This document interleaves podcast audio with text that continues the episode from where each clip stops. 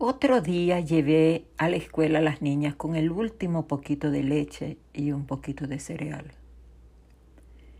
Después de entregar la imprenta me fue muy difícil conseguir trabajo. Al regresar a casa de nuevo me hinqué a orar y mientras oraba sentí claramente en mi corazón que debía ir a casa de mi hermana Higinia. Eran impresiones de parte del Espíritu Santo, pero como uno es de naturaleza carnal y por ende medio desobediente, llamémoslo mejor falta de conocimiento, dije en voz alta, ¿y qué voy a hacer a casa de mi hermana? Yo sabía que ella trabajaba y pensé que nadie había en su casa. Pero el espíritu seguía insistiendo. Así que fui hasta allá y como no vi el carro de mi hermana en el garaje, me devolví a mi casa de nuevo. Vuelvo a hincarme en medio de la sala. Padre, Padre mío, ¿a dónde voy a buscar trabajo?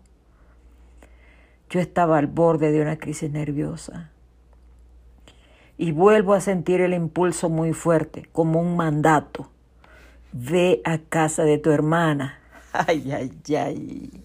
Así que nuevamente arranco para casa de mi hermana.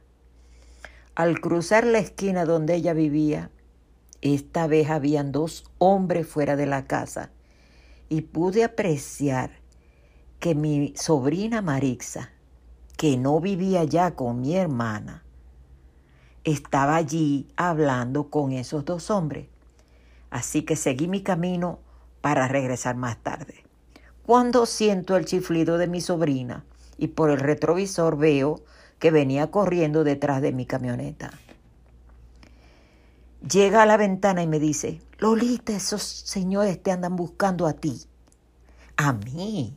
¿Y para qué? Retrocedí y estacioné. Los señores rápidamente se acercaron a mí diciéndome, Señora, señora, al fin la encontramos. La hemos buscado tanto hasta que fulano nos dijo que usted vivía aquí y abriendo una carpeta que contenía un montón de papeles escritos a máquina, me explicaron que querían que yo levantara el texto para un libro. Así se decía entre los que manejábamos imprentas. Significa que tú vas a escribir el texto de un libro o periódico en el tipo de letra que el cliente desee y todo lo relativo a la diagramación. Y esa era mi especialidad en la imprenta. Y mi esposo siempre me decía que estaba orgulloso de mí, pues todo trabajo realizado por mí era aprobado por el cliente. Por eso estos señores me andaban buscando, pues conocían mi, mi cualidad. Inmediatamente que me explicaron todo lo relativo al trabajo, uno de ellos tomó mi mano derecha entre las suyas y yo sentí un rollito de papel dentro de mi mano y, y me dijo, Señora, tome, esto es en adelanto por su trabajo. Lo necesitamos urgente. Así que cuando lo termine, le traemos el resto. Yo puse aquel rollito en mi bolsillo. De regreso a casa iba tan feliz y emocionada que no me percaté que todavía no había visto la cantidad de bolívares que me dieron. Pero al verla, casi me muero. Me dio para sobrevivir por varios varios, diría meses.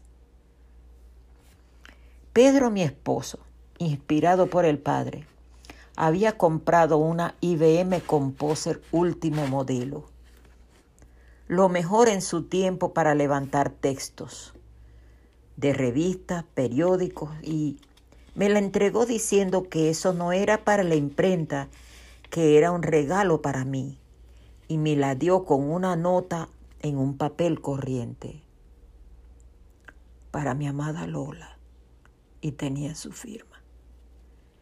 Eso me salvó de quien me perseguía para quitármela. ¿Entienden ahora cómo es que el Espíritu Santo trabaja?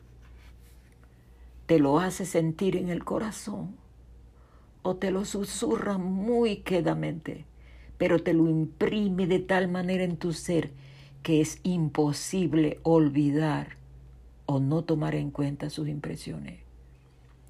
Cuando se te bautiza en esta iglesia, se te confirma miembro de ella por un poseedor del sacerdocio, que es el poder para actuar en el nombre del Padre.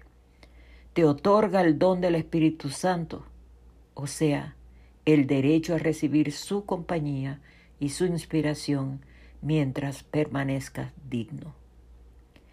Esa fue una de las lecciones que me enseñó el Padre en ese día y que aprecio tanto, a escuchar la voz del Espíritu y a actuar bajo su inspiración. Ese Padre Celestial es maravilloso.